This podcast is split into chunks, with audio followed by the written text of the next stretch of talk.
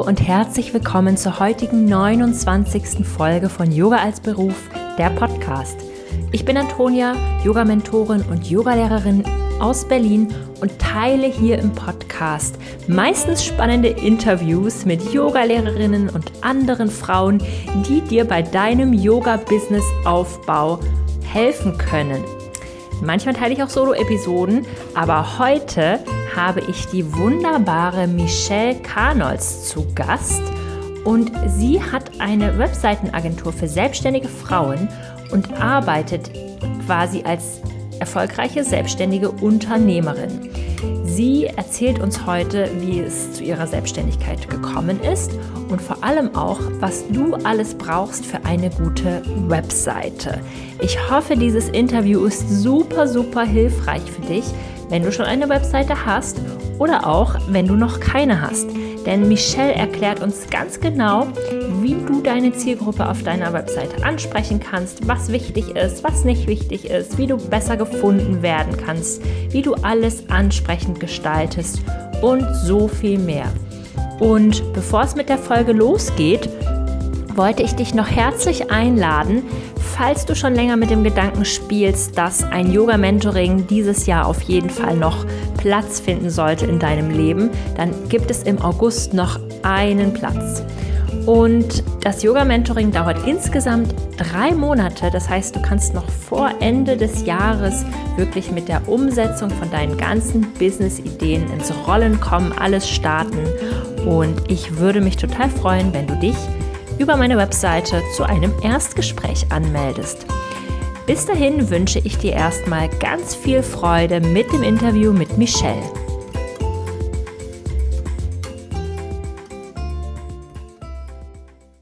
Hallo liebe Michelle, herzlich willkommen im Podcast Yoga als Beruf. Ich freue mich sehr, dass du heute da bist. Ja, danke für die Einladung und auch guten Morgen natürlich an dich und an alle Zuhörerinnen. Danke, es ist so schön, dass du da bist und es kamen super viele Fragen aus der Community mhm. an dich für unser Gespräch heute, vor allem über Webseiten und gefunden werden und selber machen und nicht selber machen und wie man alles optimieren kann. Und mhm. die, die erste Frage ist, äh, würde ich erstmal gern von dir wissen, was du momentan so für eine Routine oder generell Sachen hast, die du machst, die dir gut tun. Ja, also ich bin ja ein Mensch, der sehr auf Achtsamkeit bedacht ist, weil ich halt in den letzten Jahren auch gemerkt habe, wenn man so viel arbeitet, ist es ganz wichtig, dann mit sich auch wieder sorgsam umzugehen. Ich bin Frühaufsteherin, muss ich dazu sagen, aber ich habe jeden Morgen ganz konsequent zwei Stunden meine Me-Time. Da mache ich ein. ja, du lachst, ja. Okay, also an alle, wir nehmen diesen Podcast um 8 Uhr morgens auf. Okay. Ja, um, also ich stehe um fünf auf, ja, wenn wir es so genau nehmen, und bin meistens dann um sieben herum im Büro. Da habe ich dann schon meinen grünen Smoothie getrunken. Ich habe meistens schon gelesen. Ich habe schon Yoga gemacht. Ich habe, also ich bin voll auf Journaling. Das tut mir auch voll gut. Ja. Und ich meditiere meistens in der Früh auch schon, weil das ist für mich so mein Ankerpunkt, wie ich so auch einen stressigen Arbeitsalltag bewältigen kann. Und ich mhm. arbeite halt schon recht viel und eine Freundin zu mir hat mal gemeint, du bist gar kein Workaholic, du bist ein achtsamer Workaholic. Ja? und das stimmt total. Also es ist so halt meine Morgenroutine und ich schaue auch, dass ich untertags das einfach einbaue. Also zum Mittag will ich, lege ich mein Handy weg, ich gehe auch wirklich weg vom Schreibtisch, ich gehe spazieren, ich mache vielleicht noch eine kleine Stretching-Einheit. Ich koche mir immer frisch zum Mittag und auch am Abend, das ist mir ganz wichtig. Das ist so ein so ein Runterkommen, das ist entspannend, wenn ich mal einfach nur Gemüse schneiden tue oder so. Mhm. Und ja, und ich trinke ganz viel Tee auch, das brauche ich auch irgendwie, das ist auch so ein, was mich dann wieder runterbringt. Oh, schön, danke, dass du das mit uns teilst. Das ist ja mhm. wirklich, ja, das ist echt ähm, sehr besonders, aber ich stelle mir das auch sehr wohltuend vor, so früh aufzustehen. Mhm. Ich brauche einfach nur so viel Schlaf.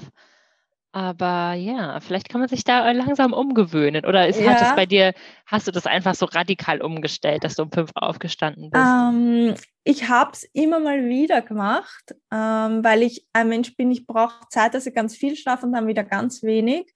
Also jetzt zur Frühlingsmüdigkeit bin ich auch, da muss ich voll früh schlafen gehen, dass ich das machen kann. Mhm.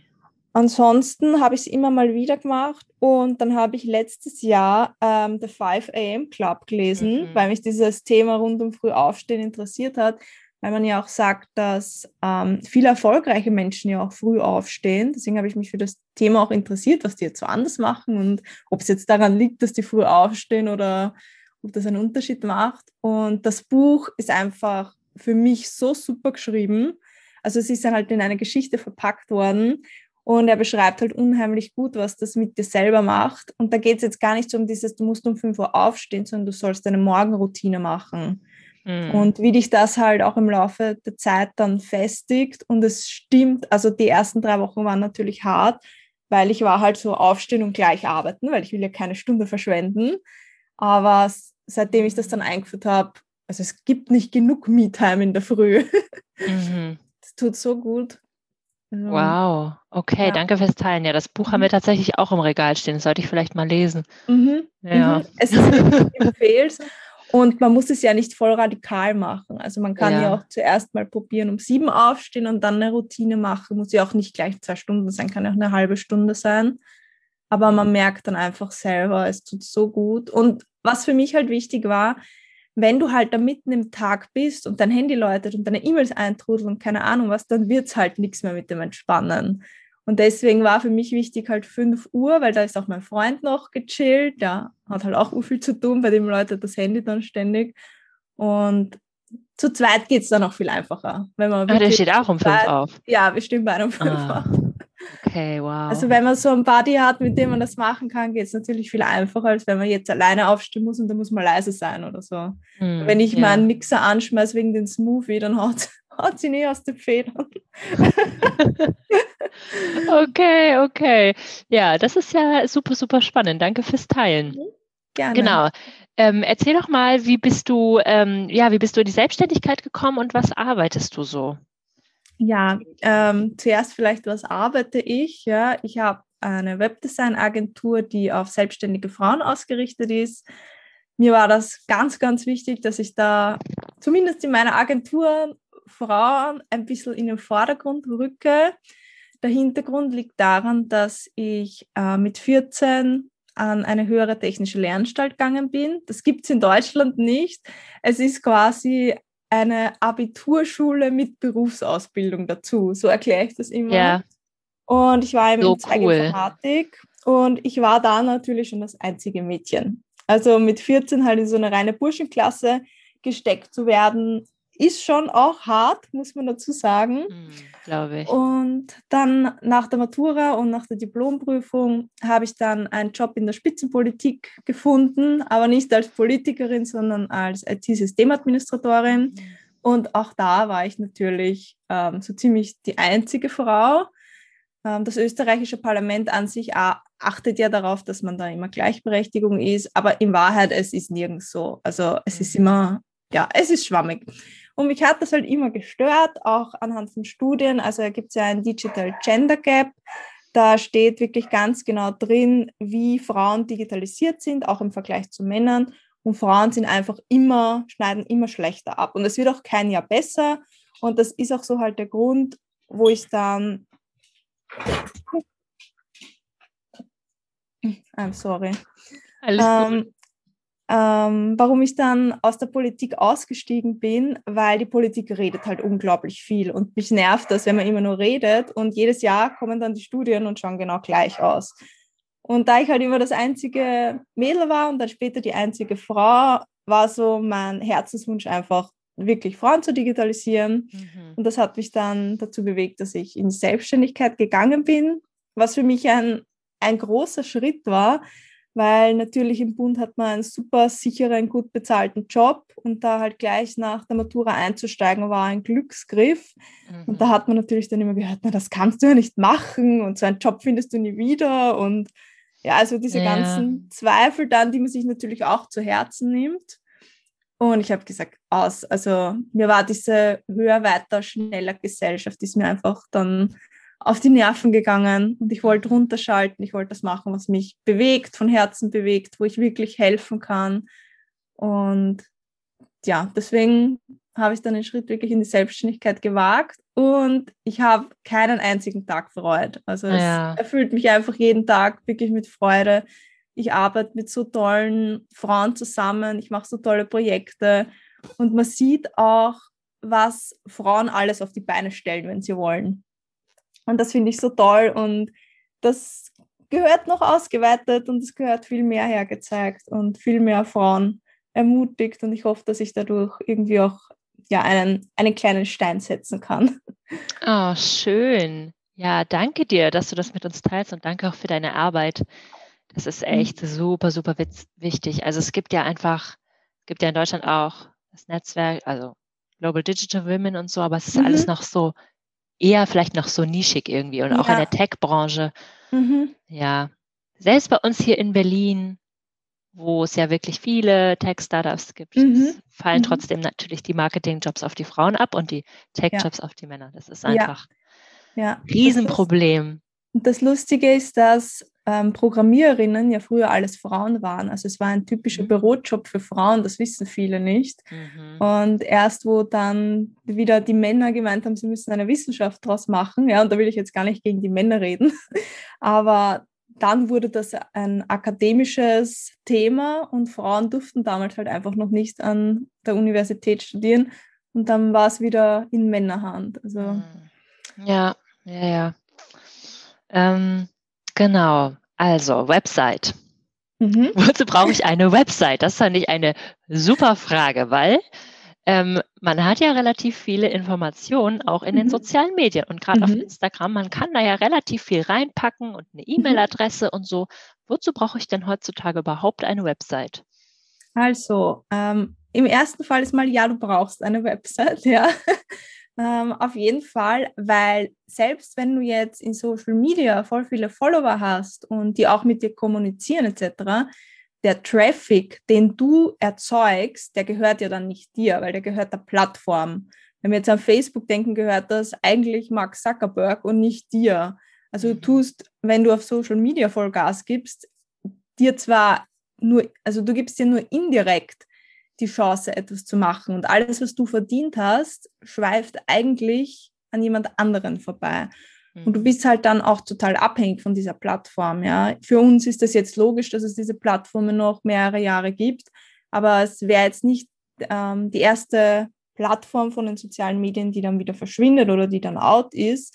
Und dann hast du extrem viel Zeit und extrem viel Arbeit reingesteckt für erstens Traffic, der nicht dir gehört und zweitens ein Posting, jetzt wenn wir von Instagram ausgehen, überlebt, glaube ich, dreieinhalb Tage und das ist ja dann wieder voll rausgeschmissene Zeit. Also eine Website ist ganz anders zu betrachten. Es ist natürlich jetzt kein ähm, Social-Media-Kanal, aber es ist einfach das Fundament und auch dein zentraler Angelpunkt ähm, für das ganze Online-Marketing. Also solltest die sozialen Medien nur nutzen, dass die Besucher dann wirklich auf deine Website gehen, weil dort findet der eigentliche Kaufprozess statt. Mhm. Wenn du jetzt zum Beispiel einen super Social Media Kanal hast und eine grottenschlechte Website, dann wird sich der Kunde dreimal überlegen, ob er wirklich bei dir das Angebot in Anspruch nimmt oder ihm eine Yogastunde bucht oder dich als Mentorin bucht. Also das ist immer dein Fundament, sage ich. Es ist wie beim Hausbau. Ohne Fundament ja. ist halt das ganze Online-Marketing dann rundherum nicht so professionell. Und was eben auch wichtig ist, deine Website kostet vielleicht am Anfang viel Zeit, aber die steht dann ja und die arbeitet ja immer für dich. Wenn du jetzt in Social Media mal nicht postest, dann mag dich halt dann gleich der Algorithmus nicht mehr und dann wirst du nicht mehr angezeigt und dann entfolgen die Leute mhm. und ja, das ist dann wieder so ein Kreislauf, der dich ja selber auch irgendwo stresst. Und ich kenne ja viele, die diesen Social Media Stress auch haben, dieses ich muss ständig posten oder Mist, jetzt habe ich so viel mhm. zu tun, aber ich muss unbedingt noch einen Beitrag ähm, gestalten. Ja? Das ist ja für dich selber auch voll der Stress und das ist halt auch Total. bei der Website. Ja, das ist bei der Website halt einfach nicht. Ja. Und ich finde auch, man macht dann halt, man hängt dann halt auch super viel am Handy und mein Handy ist halt, ich weigere mich, mein Handy zu ersetzen, solange es nicht kaputt ja. ist. Mein Handy ja. ist vier Jahre altes Samsung S7 und deswegen mhm. sehen meine Stories halt auch einfach nicht gut aus. Ich weiß das, mhm. aber ich mhm. werde es trotzdem nicht wegschmeißen. Mhm. Ich, also das ist ja das Unnachhaltigste, was man machen kann. Ich bin einfach nur froh, dass ich ja. viel Website-Traffic habe ja. und Leute da nicht so drauf anspringen. Und eine Sache, die ich noch sagen wollte, ist, mhm dass ich die letzten Wochen mehrmals beobachtet habe, dass Accounts gelöscht wurden, weil Frauen dort über Perioden mhm. gesprochen haben. Also wegen dem, wegen dem blödesten Scheiß kann deine Website, äh, kann dein Instagram-Kanal dir weggenommen werden und dann hast du keinen Zugriff ja. mehr auf ja. potenzielle Kundinnen. Und du musst ja. dir einfach klar machen, du, du brauchst eine Webseite, um gefunden zu werden und du brauchst eine Newsletterliste, um die Leute auch erreichen zu können. Mhm, genau. Du hast, das ist, Instagram ist nicht, ist nicht unser. Ja, genau. Das gehört muss man sich einfach klar machen. Und stell dir vor, du postet irgendwas, was Mark Zuckerberg oder Instagram oder wem auch immer, wer auch immer da sitzt, im Algorithmus nicht gefällt und dein, dein Instagram-Kanal ist weg. Ja. Da muss man jetzt nicht irgendwie das alles so ähm, sich erträumen, was alles passieren könnte, aber man muss mhm. sich einfach klar machen, wie abhängig man ist. Genau, richtig, ja. Ja, stimmt. Genau.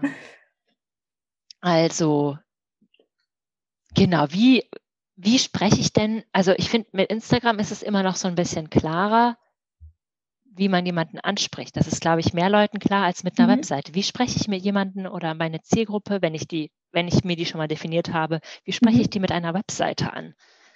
Also da ist natürlich jetzt, ähm, wenn wir darüber reden, wenn sie schon auf der Website sind quasi, da sprichst du deine Zielgruppe ähm, erstens natürlich im Text an, das ist ganz klar, und auch mit den Bildern, ja. Mhm. Und was ganz wichtig ist, wenn sie wirklich schon auf deiner Webseite sind, dann immer mit Persönlichkeit punkten.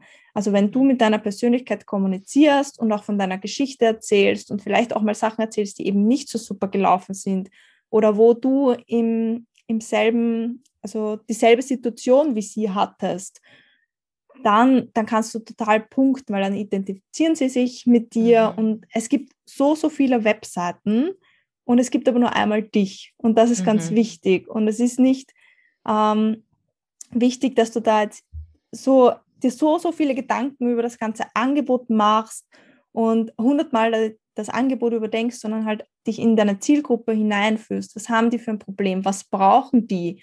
Also mhm. wenn du diesen Painpoint findest, dann ja. ist es immer super, weil darauf kannst du super eingehen, weil sie suchen ja schon in Google ähm, weil sie ein Problem haben. Ja. Selten googelt man, weil man jetzt, weil einem Fahrt ist, ja, das gibt es auch. Aber sie googeln, weil sie ein Problem haben. Und mhm. wenn du auf deiner Website sie da wirklich ansprichst, sagst, hey, ich hatte auch dieses Problem oder ich kann das, weil ich habe das und das gemacht, mit deiner Persönlichkeit immer verbunden, dann sprichst du Zielgruppen einfach am besten an. Ja.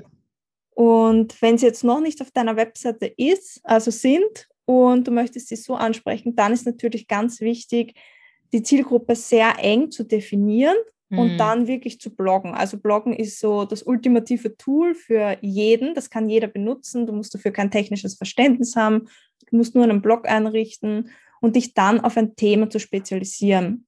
Es bringt jetzt nichts, wenn du zum Beispiel spezialisiert bist auf Schwangerschafts-Yoga und dann postest du aber zwei Blogartikel über Yoga für Männer. Ja, das mhm. bringt sich halt dann wieder nichts. Also solltest dich wirklich konkret auf eine Zielgruppe beschränken. Das heißt nicht, dass du nie darüber schreiben darfst. Du kannst schon zwischendurch mal ausschweifen. Aber es ist wichtig, dass deine Kunden, wenn sie auf die Website kommen, sofort wissen, was sie bei dir haben. Mhm. Ja, ja. Okay. Und ähm, wie werde ich denn, also das waren auch zwei Fragen, wie werde ich denn bei mhm. Google mhm. gefunden? Wie kann ich denn SEO optimieren und wir wissen, dass diese Dinge sehr eng miteinander verbunden sind. Mhm. Deswegen habe ich sie mal zusammengefasst. Mhm. Also, ähm, wenn wir jetzt wieder rund ums Bloggen und auch auf deine Texte auf der Website gehen, ist es ganz wichtig, dass du eine Keyword-Recherche machst. Das ist nichts Technisches. Viele denken immer noch, oh, Keyword-Recherche Keyword -Recherche ist irgendwie super kompliziert. Das ist gar nicht so. Und du hast damit eigentlich zwei Fliegen mit einer Klatsche geschlagen, weil Du findest einerseits die Keywords, die du in deine ganzen Texte einbauen kannst und in deine Blogartikel, für die du gefunden werden möchtest. Und zweitens findest du auch Themen für deinen Blog wiederum, weil du weißt dann, was suchen Leute, was brauchen die Leute und da kannst mhm. du dann halt wieder total gut eingehen. Und Google weiß ja dann, welche Keywords du hast, welche Keywords verwendest du. Wenn du viel Text schreibst überhaupt, also viel Text ist nie falsch. Viele glauben immer, sie müssen sich so auf 200 Wörter beschränken. Das stimmt nicht. Je öfter du diese Keywords verwendest, je öfter du bloggst, je mehr Text du schreibst mit diesen Keywords, desto eher wirst du dann natürlich auch bei Google gefunden. Und wenn du eine Keyword-Recherche machst, ist es ganz wichtig, dass du dein Suchvolumen auch, ähm, da steht dann eh da Suchvolumen und dann steht wieder, wie viele Leute, ähm, also wie viele potenzielle Leute gibt es da und wie hoch ist die Wahrscheinlichkeit, dass du auch für dieses Keyword bei Google rankst. Das steht ganz einfach in zwei Spalten, also es ist jetzt kein Hexenwerk, es steht wirklich neben einem Keyword dabei. Und daran kannst du dann auch abschätzen, welches Keyword macht jetzt Sinn. Wenn du jetzt zum Beispiel nur Yoga nimmst als Keyword, das ist so breit gestreut, mhm. da wirst du halt, ich sage jetzt mal zu 99,9 mhm. Prozent nicht auf Seite 1 sein. Und wenn du dich aber spezialisierst mhm. bei Keywords, zum Beispiel Yoga für Schwangere oder Schwangerschafts-Yoga oder Yoga für Männer, jetzt ganz egal, mhm. und danach suchst, dann hast du viel höhere Wahrscheinlichkeit, bei Google höher gerankt zu werden. Und das geht halt nicht von heute auf morgen. Du wirst bei Google nicht von heute auf morgen gefunden, sondern wenn du dich eben darum bemühst. Und das Schöne mhm. beim Bloggen, im Gegensatz zu Social Media auch wieder, dir wird nicht vorgeschrieben, wie oft du bloggst. Du kannst einmal in der Woche einen Monsterartikel mit 5000 Wörtern schreiben oder du schreibst ihm nur einmal im Monat einen kleineren Artikel. Es schreibt dir niemand vor. Google wird dich jetzt nicht dafür hassen, wenn du mal einen Monat auslässt, sondern es bleibt ganz dir überlassen, wie viel Zeit du wirklich in, die, in diese ganze Keyword-Recherche, ins Bloggen, in deine Website-Texte, wie viel Zeit du da investieren möchtest. Ja, Okay. Okay, ähm, eine Sache, die ich auch immer noch empfehle, ist, dass man sich, ähm, gerade wenn man jetzt Yogalehrerin ist, bei Google My Business anmeldet. Das ist ja mhm. auch komplett easy peasy und kostenlos. Mhm. Und wenn man dann Yoga für Schwangere Berlin oder vielleicht noch den Stadtteil angibt, dann ähm, kann man auch besser gefunden werden. Genau. Dann kommt der Traffic auch auf die Webseite. Aber ja, da muss man auch mit Keywords im Prinzip arbeiten. Also genau. Keyword-Recherche ist einfach das A und O.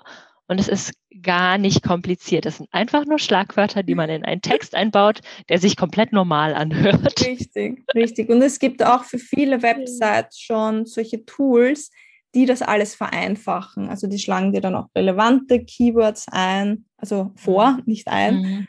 Und die sagen dir auch, hey, du hast jetzt so und so einen langen Text, du hast dieses Keyword angegeben, da sind noch zu wenige. Und dann kannst du okay. es ganz einfach ändern. Also es wird dir eh wirklich quasi in den Schoß gelegt, wer dir sagt, hallo da, besser lieber noch nach. Und wird eine Webseite besser gerankt, wenn man quasi den Inhalt öfter updatet?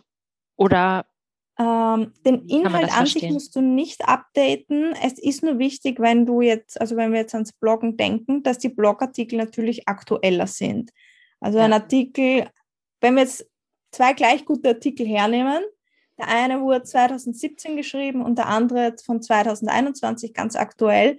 Dann hat der Artikel von 2021 natürlich höhere Chancen gerankt zu werden, weil das, mhm. das checkt Google natürlich schon. Deswegen ist es schon wichtig, immer mal ähm, aktuell zu bleiben und halt einen mhm. Blogartikel zu schreiben. Okay, okay. Und ähm, wie mache ich dann, wenn die Leute jetzt mal irgendwie auf meine Webseite gefunden haben, mhm. wie mache ich das dann so richtig ansprechend? das machst du so richtig ansprechend. Ähm, Moment. Damit ich nichts vergesse. Genau, es. Also du machst deine Webseite so richtig ansprechend. Einerseits natürlich durch die persönlichen Texte, das ist ganz klar. Mhm. Und was viele, den Fehler machen sehr viele, dass sie im Above the Fold, also das ist wirklich, wenn du auf die Website gehst und nicht scrollen musst, das, was du siehst. Mhm. Du öffnest die Website, das siehst du da nicht den Platz verschwenden mit herzlich willkommen. Also herzlich willkommen, wenn du nur ganz klein, sondern wirklich, was machst du? Da dein oberstes Keyword einbinden, dann weiß ja. der Besucher ohne Scrollen, aha, ich weiß sofort, was ich hier bekomme. Darunter einen kleinen Satz noch schreiben, für wen oder deine Zielgruppe noch besser einbinden oder in welchen Raum, also Lokalität machst du das, jetzt zum Beispiel Raum Berlin oder deutschlandweit oder online mhm. und dann einen CTA setzen, also einen Button, der wirklich sagt, was sollen die jetzt tun? Und da nicht verschwenden mit runterscrollen oder so, sondern mit genau. arbeite mit mir oder Yogastunde buchen oder Termin buchen. Also da genau. wirklich eine Handlungsaufforderung setzen, was sie jetzt tun sollen. sie scrollen eh meistens noch runter, aber es soll auf, der ersten, auf dem ersten Blick erkennbar sein, was gibt es hier und was mhm. mache ich hier. Genau, das ist super. Über Call to Action spreche ich auch so viel im Social Media Bereich und mhm. das braucht man eben auch auf der Webseite. Und ja. ich finde, die können auch alle mal auf deine Webseite gehen. Da finde ich das so super. Du hast teilweise die Wörter fett gemacht und darunter mhm. steht direkt arbeite mit mir. Man sieht dein Gesicht und man mhm. sieht einfach direkt, was du machst in einem Satz. Mega ja. Mhm. einfach zu verstehen. Genau, also ja. und da denken auch viele, viele zu kompliziert. Und das Problem hatte ich auch. Ich habe immer viel zu technisch gedacht und viel zu viel in Fachwörtern, aber wirklich so verständlich machen, dass es ein Zwölfjähriger verstehen könnte, mhm. was du machst. Ohne viel Schnickschnack. Den Schnickschnack kannst du immer noch ausführlich drunter mhm. erklären, aber auf den ersten Blick einfach wirklich auch für Kinder verständlich machen, was man macht. Und welchen Fehler auch viele machen, den sieht man ja auch auf den ersten Blick, ist die Navi-Leiste vollgeschrieben mit allen möglichen Sachen. Also Navi-Leiste so, so kompakt ja. wie möglich halten. Hier sind meine 25 Angebote für dich. ja, genau. Also wirklich auf das Wesentliche ja. beschränken. Als Faustregel gilt eben sieben, maximal sieben Menüpunkte und Impressum Datenschutz einfach in die Futterleiste. Also mhm. viele machen dann noch extra Datenschutz und noch extra Impressum, gleich in der Navigationsleiste. Das ist so als No-Go 2021, das in die Futterleiste und ganz mhm. schlicht halten. Über mich, arbeite mit mir, noch einen Kontakt hernehmen, vielleicht dein, dein Kernangebot. Du kannst natürlich auch schreiben, Yogastunde buchen, das geht auch, aber keine 25 Menüpunkte, weil der Kunde will ja sehr schnell ans Ziel kommen, weil wir haben alle wenig mhm. Zeit und wir möchten schnell zum Ziel kommen. Und wenn du da immer ein Problem ansprichst, gleich auf den ersten Blick, dann ist das natürlich viel, viel mhm. besser als, ja, wenn du das nicht machst. Ja, das ist richtig gut. Und ähm, ich denke, dann wird man mit der Zeit, wenn man Geduld hat, eben auch gefunden. Dann dann ist es ja auch ein stimmiges Bild. Meine Blogartikel passen wiederum zu meinem Angebot, weil ich spreche mhm. auch ständig die Probleme meiner Zielgruppe an, ja. löse sie ein kleines bisschen in den Blogartikel, aber mhm. natürlich nicht komplett. Mhm. Genau. Genau. Und ja. was auch die Leute total auf deiner Website hält oder auch, dass sie sich für deinen Newsletter anmelden, ist, wenn du ihnen zu jedem Problem so einen kleinen Sneak Peek gibst, was sie jetzt schon tun können. Mhm. Also ich gebe auch unheimlich gerne Tipps, ja, auch wenn ich weiß, dass man sich durch meine Tipps jetzt keine komplette Website bauen kann. Weil dazu müsste man sich eben wieder das Freebie runterladen. Mhm. Also man darf ruhig ähm, Gratis-Content machen, aber nicht zu viel, weil du willst ja, dass sie auf deiner Website immer noch dein Angebot kaufen. Mhm. Ja, ja, das ist gut. Und ähm, was steht dann als allererstes oben auf der Webseite? Was, was muss einem so richtig als erstes ins Auge springen, wenn man die um, ähm. Website aufmacht? Eigentlich dein Keyword. Also okay. da wäre jetzt ein super Beispiel. Bei dir zum Beispiel Yoga-Mentorin in Berlin. Ja. Sein, ja. Oder auf keinen Fall ein Ich bin Antonia Reinhardt. Ja, ja. ja. Ich weiß jetzt gar nicht, was du hast. Aber. Ja, ähm, meine Webseite braucht auch mal eine kleine Generalüberholung. Nee, aber ich habe das schon, ich habe das ja auch mit einer Webdesignerin zusammen gemacht. Ja. Ähm, genau. man kann, ist, auch, genau. man kann auch schreiben, ich bin Antonia Reinhardt oder herzlich willkommen. Aber da muss man halt dann im Webdesign im Hintergrund achten, dass es nicht als H1-Überschrift mhm. äh, markiert wird. Also als H1-Überschrift machst du wirklich dein Keyword. Bei mir ist es mhm. Webdesign für selbstständige Frauen. Checkt jeder einfach, ja. ja. Yoga-Lehrerin in Berlin. Weiß ja. jeder, was gemeint ist. Ja. Das ist immer ganz wichtig. Dieses oberste Keyword gleich beim ersten Blick hinschreiben. Ja, das ist richtig gut, genau. Und dann weiß man, wir müssen auch mal darauf achten, dass die Menschen ja nicht eine wahnsinnig große Aufmerksamkeitsspanne haben. Genau. Und das muss dann, das muss sofort klar sein, ob das für mich relevant ist oder nicht. Genau. Deswegen auch, dass die, die dickste Überschrift, quasi die größte Überschrift, mhm. kann auch ruhig ein bisschen allgemeiner gehalten sein mhm. und dann in einem kleinen Satz drunter, für wen ist es jetzt wirklich. Du kannst natürlich mhm. schreiben, Yoga-Mentorin in Berlin und drunter dann für Frauen zum Beispiel. Also da kannst du dann schon wieder eingrenzender werden. Mhm. Aber es mhm. muss wirklich auf den ersten Blick sein, also klar sein, was machst du. Und ähm, mein Business ist ja komplett digital. Mhm. Also ich bin zwar in Berlin und ich habe Google My Business natürlich auch auf meine, meine Business-Adresse angemeldet, aber mhm. theoretisch arbeite ich ja im kompletten deutschsprachigen Raum, Schweiz, mhm. Österreich und Deutschland und halte Vorträge eben auch deutschlandweit. Mhm. Ähm, so, ist es dann trotzdem wichtig, dass ich draufschreibe, dass ich aus Berlin komme? Dann ist es nicht wichtig. Ich gebe meinen Kundinnen immer die Faustregel, entweder du ähm, machst ein bisschen örtlicher, oder du spezialisierst dich mehr auf ein Fachgebiet. Okay. Ja. Du kannst natürlich, wenn wir jetzt denken an einen kleineren Ort in Deutschland, kannst du natürlich sagen, Fotografin im, im bla bla bla. Ja. Mhm. Wenn du jetzt aber zum Beispiel Fotografin deutschlandweit ähm, angibst, ist das viel zu, viel zu breit gestreut. Wenn du jetzt aber dann wieder auf ähm, Familienfotografie gehst, dann ist es natürlich in Deutschland, wenn du auf ganz Deutschland das auswertest, besser, weil du ja. dafür wieder eher gefunden wirst. Also entweder ein bisschen lokaler werden oder vom Fachgebiet her ein bisschen okay. spezieller. Und das findet man dann natürlich auch durch die Keyword-Recherche heraus, was da am meisten gesucht wird und wo ja. es noch wirklich Chancen gibt, dass man bei Google gerankt wird. Ja, cool, danke. Das ist richtig gut. Ähm, werden wir ein bisschen technischer.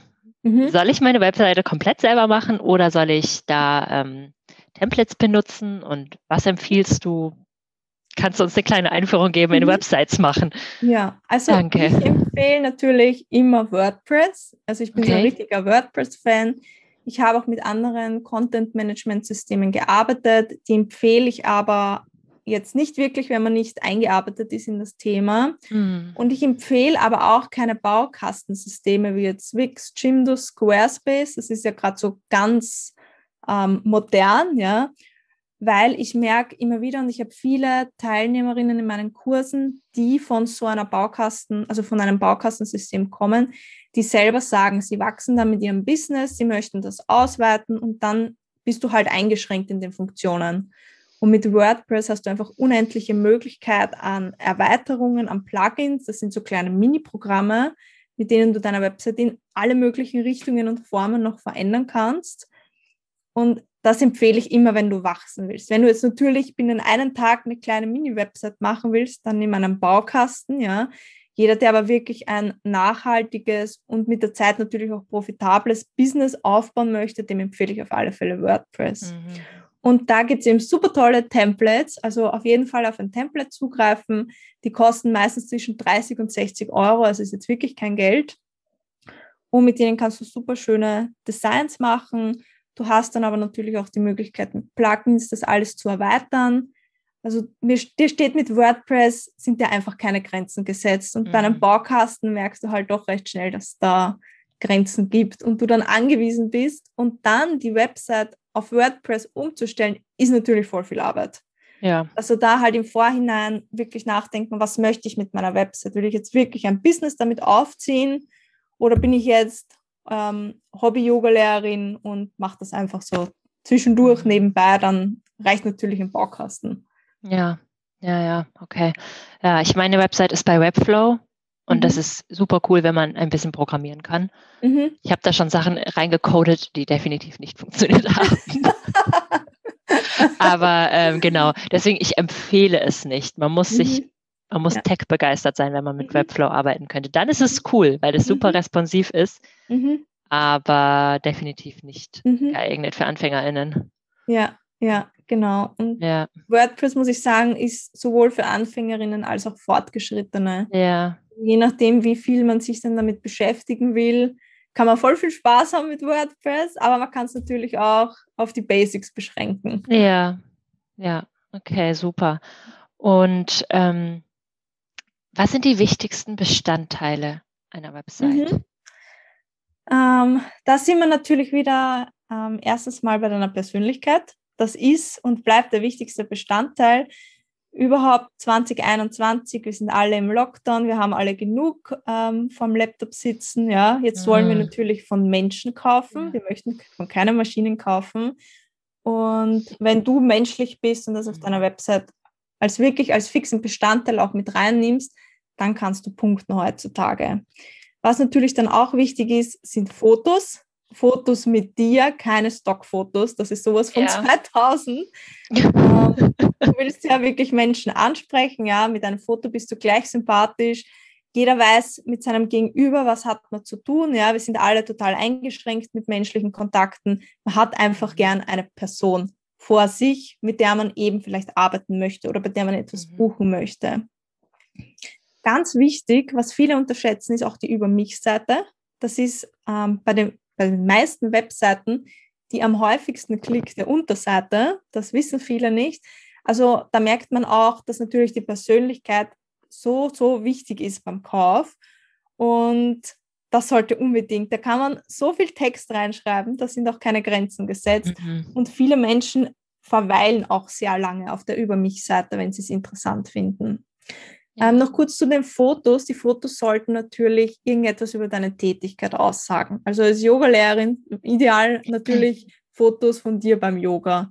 Also es soll mhm. immer so einen Kontext auch zum Text geben, damit man sich das unterschreibt, also unterstreicht einfach nochmal die ganze Zielgruppenansprache und was du machst. Mhm. Das ist so das, das Wichtigste, also die wichtigsten Bestandteile und wenn wir ein bisschen weiter vorgreifen, dann sollte deine Website natürlich ein Ziel haben. Das sieht man jetzt zwar nicht als Bestandteil direkt auf deiner Website, aber es ist so wichtig, dass sich dein roter Faden durchzieht, weil dir bringen die schönsten Fotos und die besten Texte nichts, wenn die Leute dann einfach keine Ahnung haben, was sie auf deiner Website machen sollen. Was ist das mhm. Ziel von deiner Website?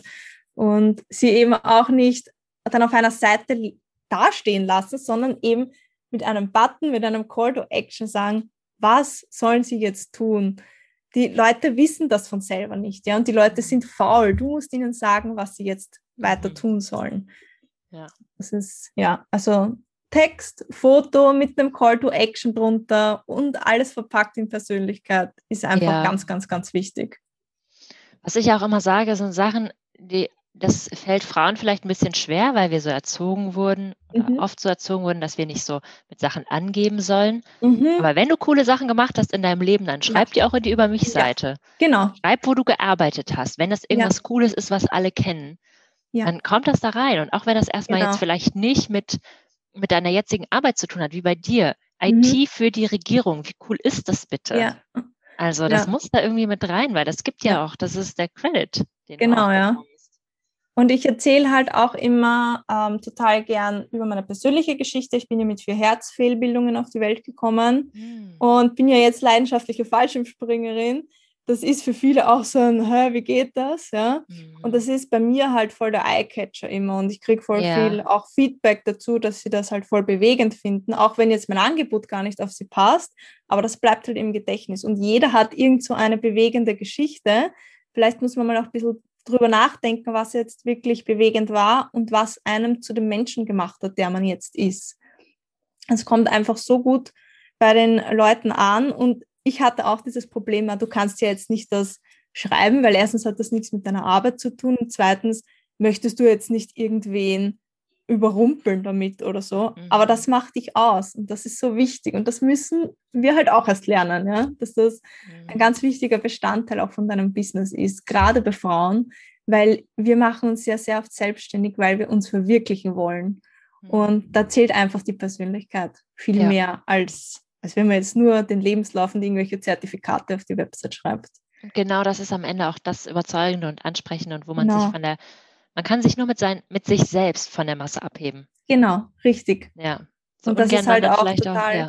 authentisch, ja, weil wenn man sich verstellt, das fliegt einfach irgendwann auf. Mhm. Einfach so sein, wie man ist, weil damit ziehst du auch die Leute an, die du ja anziehen willst und mit denen du arbeiten möchtest. Ja, ja, das macht total viel Sinn. Mhm. Cool, danke. Mhm. Ähm, eine Frage habe ich noch, mhm. und zwar ähm, kann ich über eine Webseite auch ähm, Diversität fördern? Mhm.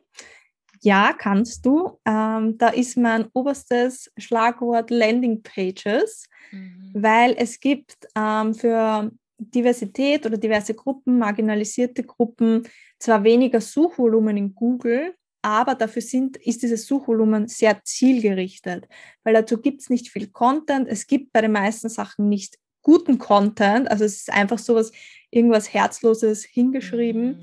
Und wenn man das wirklich ernst nimmt und in guten Text verpackt oder vielleicht in einen guten Blogartikel und auf eine Landingpage auch packt, dann hast du total wenig Kon Konkurrenz und sprichst aber genau diese Zielgruppe an. Und ähm, dazu gibt es auch einen Blogartikel auf meiner Website, den habe ich mit einer lieben Freundin ähm, geschrieben, die selbst Woman of Color ist, über Diversität im Webdesign. Und da soll man einfach auch die Kundenbrille aufsetzen. Also wenn ich jetzt Woman of Color bin, was möchte ich auf dieser Landingpage sehen? Wie möchte ich angesprochen werden? Welche Fotos möchte ich sehen? Also wenn du jetzt eine Landingpage über People of Color schreibst, dann nimm keine Fotos mit rein weißen Menschen. Ja, das ergibt einfach keinen Sinn. Und damit sprichst du sie ja auch nicht an. Das ist wie, als würde ich Webdesign für Frauen anbieten und dann auf den Fotos nur Männer haben. Das ergibt mhm. einfach keinen Sinn. Also da ein bisschen die Kundenbrille aufsetzen. Was möchten diese Menschen haben? Mit, womit fühlen sie sich angesprochen? Die Menschen sind ja auch offen dafür, wenn du sie darauf ansprichst. Hey, was gefällt dir besser oder wie könnte ich euch besser ansprechen? Und sie auch nicht irgendwie als ähm, jetzt als marginalisierte Gruppe ähm, abgrenzen oder so, ja, sondern sie mhm. verstehen, ja, und auch klar zu verstehen geben, dass du sie ja fördern möchtest. Und ganz wichtig ist auch, dass du jetzt auf einer Landingpage nicht 100 verschiedene Gruppen ansprichst, sondern wirklich eine Landingpage pro Gruppe. Und die sollte natürlich auch auf diese Gruppe dann beziehen. Mhm. Und der ganze Text und der ganze, die ganze Bildsprache und natürlich auch die Keywords sollen dann auf dieser Landingpage zu dieser einen Zielgruppe gehören. Mhm. Ja, ja, das ist natürlich, da macht man wieder ein großes Fass auf mit dem Thema. Ne? Warum ja. Möchte ich die ansprechen? Warum möchte ich gewisse Gruppen ansprechen? Und bin ich wirklich die richtige Person dafür? Bin ich dann mhm. auch kultursensibel? Ja. Ähm, was ist dann wirklich mein Angebot? Habe ich dann wirklich einen größeren Mehrwert als zum Beispiel eine Person of Color, die vielleicht selber ein besseres, also könnte ich vielleicht ja. auch einfach mit meinem Blogartikel andere Menschen fördern, ja. die dann selber was schaffen können. Also bei, bei dir auf der Website kann man ja auch lernen, wie man Websites macht. Mhm, genau. Kann man ja auch selber quasi digital sichtbar werden. Es ist ein ganz großes Thema, aber ich wollte das mhm. nur mal ähm, mhm. kurz ansprechen. Ähm, genau. Und Blogartikel sind natürlich, also können auch mit Lesesuchmaschinen einfach Lesemaschinen mhm. vorgelesen werden für Menschen, die vielleicht eingeschränkte genau. Sehfähigkeit haben. Ja, auch super genau, super ja, zum Beispiel. Und da ist auch ganz wichtig ähm, bei den Bildern der alternative Text. Mhm. Und da schreiben leider immer noch zu viele Leute einfach den normalen Bilduntertitel rein. Aber wenn du jetzt nicht sehen kannst und auch nicht lesen kannst, dann bringt dir halt nichts, wenn du schreibst Blogartikel über Frauen. Ja, sondern erzähl einfach auch wirklich, was ist auf diesem Bild zu sehen. Eine Frau am Laptop oder eine Frau, die telefoniert, ja. Mhm. Da, damit kannst du ja, du sollst dich eben da wieder die Kundenbrille aufsetzen oder die Brille des Interessenten. Und was braucht der gerade? Mhm. Er will ja nicht wissen, was eh schon im Titel steht, sondern was auf diesem Foto sichtbar ist. Ja, ja, ja, ja, genau. Fotounterschriften nicht vergessen. Das ist richtig, richtig gut. Ähm, Genau, also ich glaube, es ist vielleicht nicht für alle Leute klar, nochmal ganz kurz, was eine mhm. Landingpage ist. Wir reden die ganze Zeit in unserem Fachjargon. ja, eine Landingpage ist eine Seite auf ähm, gut Deutsch beschrieben, wo nichts ablenkt. Also da hast du keine Menüleiste oben, da hast du auch keine Seitenleiste mit irgendwelchen 100 Blogartikeln noch oder ein Kontaktformular oder so, also Kontaktformular, wenn dann nur ganz unten. Mhm. Aber das ist wirklich ähm, eine Seite, die sich auf ein Thema spezialisiert hat. Im besten Fall ist das deine Verkaufsseite. Wenn du jetzt drei Angebote hast, die dreimal natürlich verkaufen möchtest, dann packst du die nicht auf eine Seite, sondern auf eine Landingpage. Wenn du zum Beispiel Yoga-Mentorin bist und das ein Angebot ist, dann machst du eine Landingpage dafür und diese eine Landingpage dreht sich wirklich nur um dieses Angebot und da lenken auch keine Menüpunkte ab, da lenkt keine Seitenleiste ab, da lenkt kein anderes Thema ab, da geht es nur um diese, dieses, ähm, dieses eine Thema mhm. Und da hast du auch einen roten Faden. Also ganz oben bist du natürlich mal sehr allgemein, was machst du überhaupt und im Text zieht sich dann der rote Faden durch und du wirst immer genauer was das jetzt bedeutet, für wen, was hat man jetzt wirklich davon, wie, kostet, wie viel kostet das, wie kann man Kontakt aufnehmen oder wie kann man das buchen, da wären wir wieder beim Call to Action. Also es ist im Idealfall deine Verkaufsseite Oder eben, wenn wir jetzt über diverses Webdesign reden, dass du wirklich eine Gruppe ansprichst und sich auf dieser Seite dreht sich alles nur um dieses eine Thema. Und es ist auch ein Angebot, eine Landingpage. Also keine drei Angebote auf einer Page. Und ähm, ist die Landingpage, wird die woanders gehostet oder ist sie eine Unterseite meiner Webseite? Es ist eine ganz normale Unterseite deiner Website, ähm, nur dass sie eben ohne Menüleiste ist, ohne ablenkende Inhalte und sich nur um dieses Thema dreht. Aber es ist in Wahrheit eine ganz normale Unterseite. Okay, mhm. gut, dass du es nochmal gesagt hast. Also ich habe jetzt mittlerweile einige so quasi versteckte Seiten, die man jetzt nicht mhm. über die über die Menüleiste findet, mhm. sondern die findet man, wenn man eben den Link hat. Ja. Mhm. Genau. Genau. Das, aber da sieht man trotzdem oben die Menüleiste, wenn man drauf ist. Hm. Ja, du, es ist es ist eigentlich, also im guten Webdesign ist es gang und gäbe, dass du eine Angebotsseite machst, also ganz normal, noch mit Menüleiste etc. Und da jetzt zum Beispiel, du hast drei Angebote, da gibst du nochmal alle drei rauf und beschreibst sie halt so ungefähr, was machen die. Und wenn der Interessent, die Interessentin dann merkt, ah, das, da möchte ich jetzt mehr erfahren, dann klickt er eben auf den Button unter dem Angebot und mhm. da kommt dann die Landingpage ohne ablenkende Inhalte, die wirklich nur um dieses Angebot sich handelt und das natürlich auch zum Kauf verleiten soll. Also das ist keine Informationsseite mehr, sondern das ist eine Ich möchte das und ich brauche das unbedingt Seite. Okay, okay, jetzt habe ich es verstanden. Super, danke. Ähm, wenn man mit dir zusammenarbeiten möchte, was hat man da so für Optionen? Und genau, wie kann man dich am besten erreichen?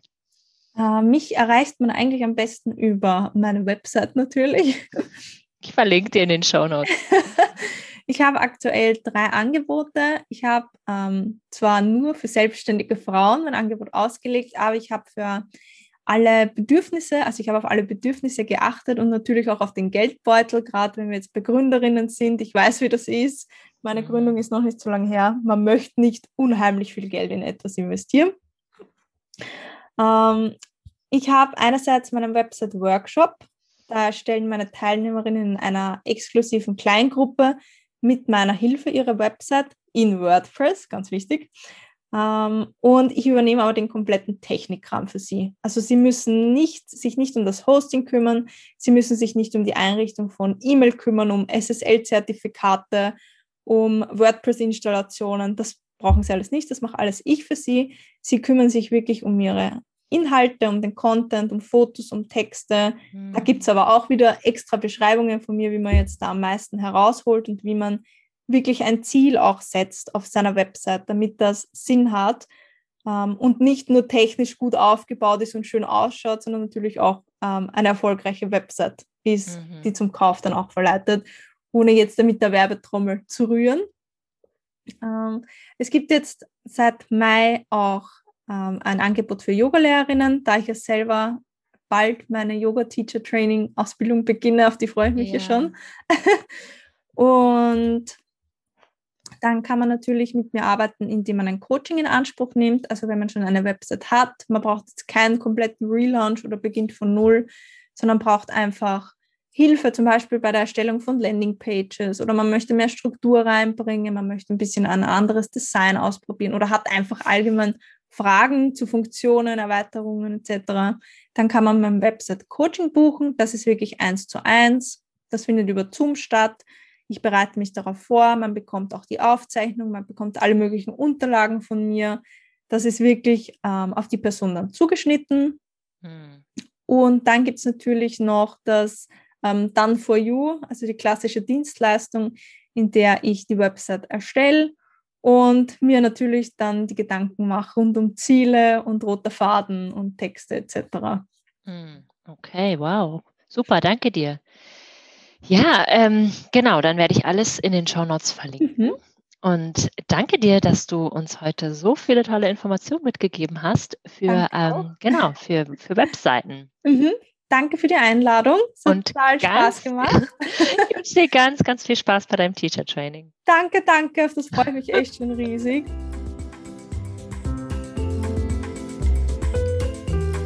Wenn dir diese Podcast-Folge gefallen hat, dann würde ich mich total freuen, wenn du mir bei iTunes eine 5-Sterne-Bewertung hinterlassen könntest. Und natürlich kannst du dich auch jederzeit bei mir oder bei Michelle melden, wenn irgendwelche Fragen aufgekommen sind, wenn irgendwas noch unklar ist oder du uns einfach Feedback geben möchtest.